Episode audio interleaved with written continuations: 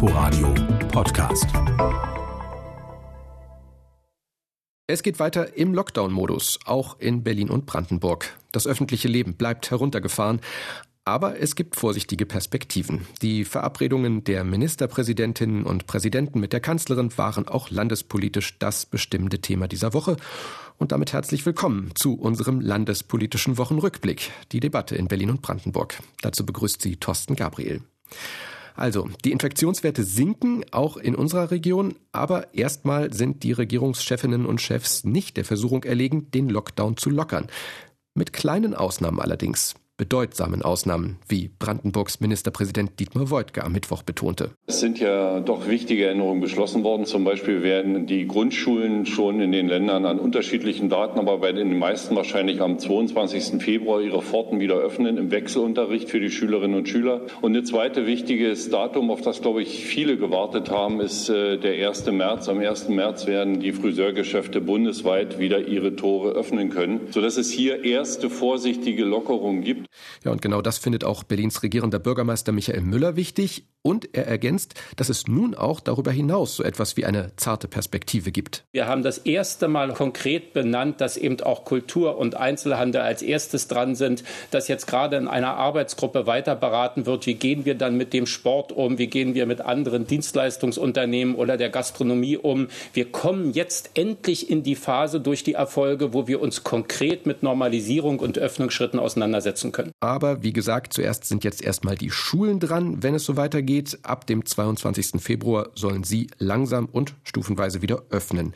Für die nötige Sicherheit soll in Berlin dabei eine ausgeweitete Corona-Teststrategie mit regelmäßigen Selbsttests sorgen. Dabei allerdings basiert vieles noch auf dem Prinzip Hoffnung. Sabine Müller berichtet. Man hört Gesundheitssenatorin Dilek Kaleitsche die Ungeduld an, wenn es um die Frage geht, wann Corona-Schnelltests auch als Selbsttests eingesetzt werden können. Da sind wir sehr gut vorbereitet in den Startlöchern. Was allerdings fehlt, ist ähm, das Zertifikat dafür. Berlin hat aktuell drei Millionen Schnelltests bestellt, die auch selbsttesttauglich sind. Die Herstellerfirma Nahl von Minden sagt dem RBB, bei diesem Test müsse der Abstrich nur im vorderen Teil der Nase gemacht werden, kein Rumkratzen weit hinten im Rachen Aachen. Gerade wurde am Firmensitz in Regensburg ein Versuch mit Siebtklässlern gemacht. Nach kurzer Erklärung hätten alle Kinder den Corona-Test problemlos und korrekt geschafft. Es könnte also recht einfach sein, wenn denn Selbsttests für den Laiengebrauch schon offiziell zugelassen wären. Im Moment müssen noch geschulte Personen andere testen, darf sich nicht jeder selbst das Stäbchen in die Nase stecken. Damit das möglich wird, gibt es zwei Wege. Entweder eine Sonderzulassung beim Bundesinstitut für Arzneimittel und Medizinprodukte oder ein reguläres Zertifizierungsverfahren über Stellen wie den TÜV oder die DEKRA. Eine Sonderzulassung wäre zeitlich und auf Deutschland begrenzt. Wer das CE-Zertifikat hat, darf unbegrenzt unbegrenzt und europaweit verkaufen. Während der Berliner Senat auf das grüne Licht für Selbsttests wartet, wird die Teststrategie insgesamt diskutiert. Kita-Teams, Lehrerschaft, Schülerinnen und Schüler, sie alle sollen sich freiwillig zweimal die Woche selbst testen können. Für Kita-Kinder sind keine Tests eingeplant. Warum eigentlich nicht, fragen die Grünen. Bildungssenatorin Sandra Scheres beruft sich auf den Rat von Experten, mit denen man sich regelmäßig austausche. Wo uns hier auch explizit gesagt worden ist, dass wir uns auf die Schulen konzentrieren sollen, ähm, was äh, die Schülerschaft angeht und ähm, dass äh, sozusagen das Testen von Kita-Kindern nicht als sinnvoll erachtet äh, wird. Das sehen aber nicht alle so. Roland Kern vom Berliner Kita-Verband DAX sagt, für eine erfolgreiche Strategie müsse wenigstens ein Teil der Kita-Kinder in die Schnelltests einbezogen werden. Dann muss ich mal mindestens die Kinder mitdenken, die äh, mit Husten und Schnupfen kommen. Der Druck, die Selbsttests so bald wie möglich zur Verfügung zu haben, ist jetzt noch einmal gewachsen. Denn schon ab dem 22. Februar sollen zunächst die Grundschulen in Berlin stufenweise und langsam wieder wieder geöffnet werden. Dann werden deutlich mehr Kinder und Lehrkräfte in den Schulgebäuden sein als jetzt, wo es nur um Abschlussklassen und Notbetreuung geht. Dann werden viel mehr Tests benötigt als die 1600 am Tag, die mobile Teams in Schulen und Kitas aktuell durchführen. Wie erfolgreich die Teststrategie des Berliner Senats sein kann, hängt also an der Frage, wann der Selbsttest für Laien erlaubt wird. Die Firma, die den Berliner Senat beliefert, zeigt sich gegenüber dem RBB optimistisch, dass sie in etwa einer Woche die erforderlichen Unterlagen beim Bundesinstitut für Arzneimittel und Medizinprodukte einreichen kann und dass dann alles ganz schnell geht. Der Bericht von Sabine Müller. Beide Länder verkündeten auch gute Nachrichten für die Wirtschaft, für die geplagten Unternehmerinnen und Unternehmer und Soloselbstständigen. Es gibt weitere Hilfsprogramme. Bund und Länder werden jetzt mit mehr Geld in der Krise unterstützen. Überbrückungshilfe 3 heißt das Stichwort. Wie das in Brandenburg läuft, berichtet Nico Hecht. Schnelle Hilfen seien Wirtschaftsminister Jörg Steinbach jetzt wichtig, sagt er.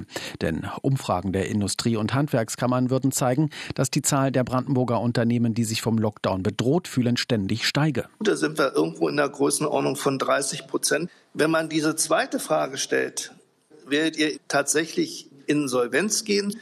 Dann reduziert sich dieser Teil auf etwa 8 bis 10 Prozent. Die Überbrückungshilfe 3 wird hier nun wieder finanzielle Perspektiven aufzeigen, meint Steinbach. Denn die Hilfen seien deutlich aufgestockt. Die Unternehmen könnten jetzt pro Monat Zuschüsse beantragen von bis zu 1,5 Millionen Euro. Für den Förderzeitraum von letztem November bis kommenden Juni. Somit stehen nun auch zum Beispiel Friseuren die Hilfen zu, die bisher leer ausgingen. Auch Solo-Selbstständige sollen künftig leichter Hilfe erhalten können. Pauschal 7500 Euro für Betriebskosten, jetzt auch ohne dass etwa Grundsicherung angerechnet würden. Das müsse nur jetzt auch schnell bei den Unternehmen ankommen, kritisiert der Vorsitzende der linken Fraktion im Brandenburger Landtag Sebastian Walter. Bei vielen sei ja bisher nicht einmal die November- und Dezemberhilfe auf dem Konto. Ich kenne genügend Unternehmerinnen und Unternehmer, die sind frustriert, die sagen, pass auf, ich bin dazu bereit, Risiko einzugehen, aber ich erwarte auch, wenn ich unverschuldet in eine Krise komme, dann erwarte ich nicht kluge Ratschläge, wie Herr Steinbach das ja schon öfter gemacht hat, dass Gastronomen jetzt mal investieren sollen, sondern auch handeln.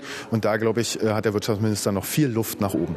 Den Frust könne auch Wirtschaftsminister Steinbach nachvollziehen und gibt dafür auch sich selber eine gewisse Teilschuld. Ich übe sehr starke Kritik an der Art, wie diese Programme da beziehe ich mich auch selber durchaus mit ein, kommuniziert worden sind. Auch des Begriffes der Soforthilfe die suggeriert hat, dass die Auszahlung morgen stattfindet. Vom Verkünden solcher Hilfen bis zur Auszahlung brauche es eben doch Zeit, auch um Betrügereien zu erschweren. Sechs bis acht Wochen seien dafür aber nicht zu viel, so Steinbach. Nico Hecht berichtete. Sie hören den landespolitischen Wochenrückblick, die Debatte in Berlin und Brandenburg. Und wir bleiben in Brandenburg. Seit einem Dreivierteljahr ist Andreas Kalbitz schon nicht mehr Mitglied der AfD. Trotzdem sitzt er weiter in deren Fraktion im Brandenburger Landtag. Aber dabei soll es nicht bleiben. Im Brandenburger Süden wollen ihn große Teile des AfD-Landesvorstands und der Kreisvorstände als Direktkandidaten zur Bundestagswahl vorschlagen, auch ohne AfD-Mitgliedsausweis. Amelie Ernst berichtet. Andreas Kalbitz als möglicher Direktkandidat der AfD im Brandenburger Süden. Sicher kein Zufall, dass diese Personalie für die AfD-Kreis- und Landesvorstände überhaupt in Frage kommt, meint SPD-Fraktionschef Erik Stohn.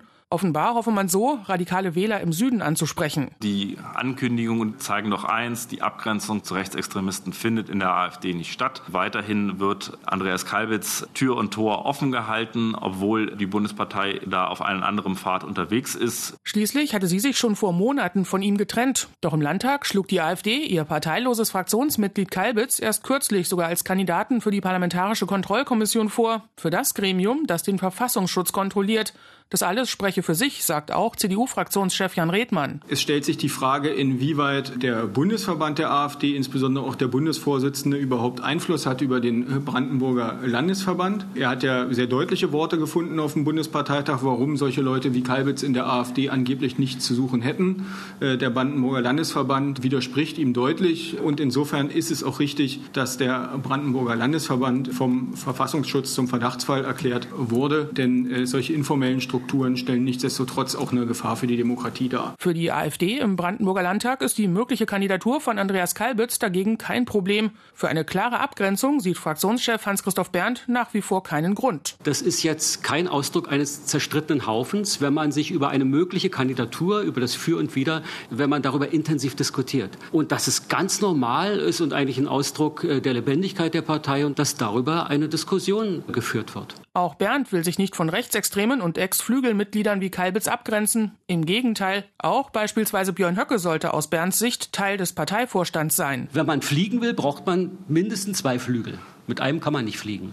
Und das, das macht eben den Reichtum der AfD aus, dass es unterschiedliche Meinungen und unterschiedliche Strömungen gibt. Andreas Kalbitz als parteiloser, aber gut integrierter potenzieller Direktkandidat der AfD. Für Grünen-Fraktionschef Benjamin Raschke zeigt die AfD damit nur einmal mehr ihr wahres Gesicht. Ich denke, das ist wieder genug Futter für den Verfassungsschutz. Da hilft eine Mitgliedschaft oder Nichtmitgliedschaft nicht weiter. Die Verstrickungen sind so eng und dass ich von der Kandidatur gehört hat, aber nicht sofort von einer Distanzierung spricht aus meiner Sicht Bände. Also eine Distanzierung durch die AfD. Vielleicht wartet auch der AfD-Bundesvorstand noch ab, wohin die Diskussionen führen. Endgültig entschieden wird über den AfD-Direktkandidaten im Wahlkreis 65 Ende des Monats. Der Bericht von Amelie Ernst. Mehr als 5000 Demonstrationen gibt es jedes Jahr in Berlin. Von den Fridays for Future über Anti-Corona-Maßnahmen-Demos bis hin zu wütenden Bauern. Das Abgeordnetenhaus hat am Donnerstag nun nach einer emotionalen Debatte beschlossen, das Demonstrationsrecht zu ändern und den Demonstrierenden künftig weniger Auflagen zu machen. Kirsten Buchmann berichtet. Falscher Zeitpunkt, falsche Stoßrichtung, unnötig. Von der Opposition hagelt es Kritik in der Debatte um das neue Versammlungsgesetz. Ein Aufregerthema, künftig solle es nur noch möglich sein, Vermummungen zu untersagen, wenn es eine entsprechende Anordnung der zuständigen Behörde gegeben hat. Der CDU-Innenexperte Burkhard Dregger moniert, das Vermummungsverbot werde damit aufgeweicht. Hier verlangen Sie eine abschließende Auflistung der verbotenen Vermummungen. Dies ist nahezu unmöglich. Und ich frage Sie daher, wem nützt Ihre Neuregelung? Dem friedlichen Versammlungsteilnehmer oder dem gewalttätigen Randalierer, der unerkannt bleiben möchte. Der innenpolitische Sprecher der FDP-Fraktion Paul Friesdorf sieht das Gesetz als großen Fehler, denn die Koalition bringe damit Unsicherheit in ein funktionierendes System. Es macht die Arbeit der Polizistinnen und Polizisten schwerer in dieser Stadt.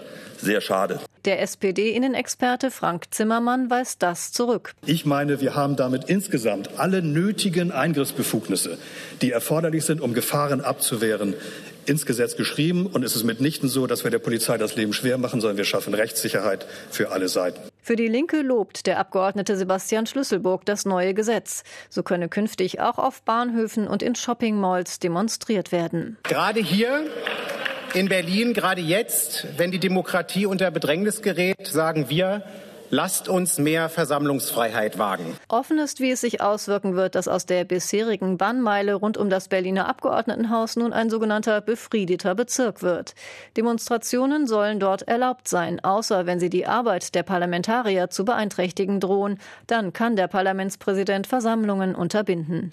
Und wir bleiben im Berliner Landesparlament. Je später die Stunde, desto größer ist die Wahrscheinlichkeit, dass die Abgeordneten in ihren Debatten auf ja, Abwege geraten. Dafür gab es am Donnerstag mal wieder ein heiteres Beispiel. Nicht nur das Versammlungsrecht wurde da geändert, sondern auch das Landeswahlgesetz. Und zwar einvernehmlich von fünf Fraktionen. Das gibt es auch nicht oft. Um es kurz zu machen, die AfD hatte an einer Stelle rechtliche Bedenken und in der Debatte warf der AfD-Abgeordnete Mark Fallender dann CDU-Fraktionschef Dregger vor, mit diesem Gesetzentwurf würde die pünktliche Wahl im September gefährdet. Das wiederum drängte den SPD-Abgeordneten Sven Kohlmeier zu äh, einer Zwischenfrage. Hatten Sie eine Zwischenfrage des Abgeordneten Kohlmeier? Ja. Herr Kohlmeier, bitte, Sie haben das Wort. Ähm, eine Nachfrage, Herr Walender. Ich bin mir unsicher, ob ich Sie richtig verstanden habe. Sie haben gerade gesagt, dass der Kollege Dregger daran schuld wäre, wenn die Wahl im September nicht stattfinde. Würde das dann dazu führen, dass die jetzigen Abgeordneten weiterhin Abgeordnete bliebe und ich dann auch weiter im Parlament wäre, bis die Wahl dann irgendwann stattfinde? Ja, es besteht die Gefahr, wenn die Wahl nicht stattfinden kann, weil sie verschoben werden muss, weil vor dem Verfassungsgerichtshof ein Verfahren anhängig ist. Das ist doch ganz natürlich. Also ich verstehe Ihre Frage, muss ich auch sagen, nicht wirklich. Die verstand aber wiederum, okay, augenzwinkernd, der FDP-Abgeordnete Paul Freesdorf und der lüftete eine bemerkenswerte, nun ja, Verschwörungstheorie. Nachdem Herr Wallender es aufgedeckt hat, können wir jetzt ja auch die Masken fallen lassen. Wir reden heute über das Sven Kohlmeier Mandatserhaltungsgesetz in diesem Haus. In den letzten Wochen haben sich fünf Fraktionen hier zusammengetan und haben intensiv nach einer Möglichkeit gesucht, wie wir für den Kollegen Sven Kohlmeier das Mandat erhalten können. Und unser Plan, liebe Kolleginnen und Kollegen, endet darin, dass der Kollege Dregger den Plan auslöst und der Kollege Kohlmeier letztendlich für immer in diesem Haus sitzen wird, bis es ein natürliches Ende gibt. Und Statten Sie eine Zwischenfrage des Abgeordneten Kohlmeier. Ja. Herr Kohlmeier, bitte, Sie haben das Wort. Um jetzt am Abend noch etwas ernsthaft ähm, zu werden. Wenn ich jetzt bis zu meinem Ableben hier sitze, sitzt denn der regierende Bürgermeister dann auch so lange da vorne bis zu meinem Ableben? Ja. Herr Kohlmeier, das wissen Sie, das ist ja Teil des Trägerplans. ja, das, das gehört dann dazu. Wir sind dann sozusagen alle aneinander gebunden. Deswegen bleiben Sie mal lieber lange unter den Lebenden. Diese Aufforderung gebe ich hier gern weiter. Bleiben Sie gesund und munter. Das war unser landespolitischer Wochenrückblick für diese Woche. Ich bin Thorsten Gabriel. Inforadio Podcast.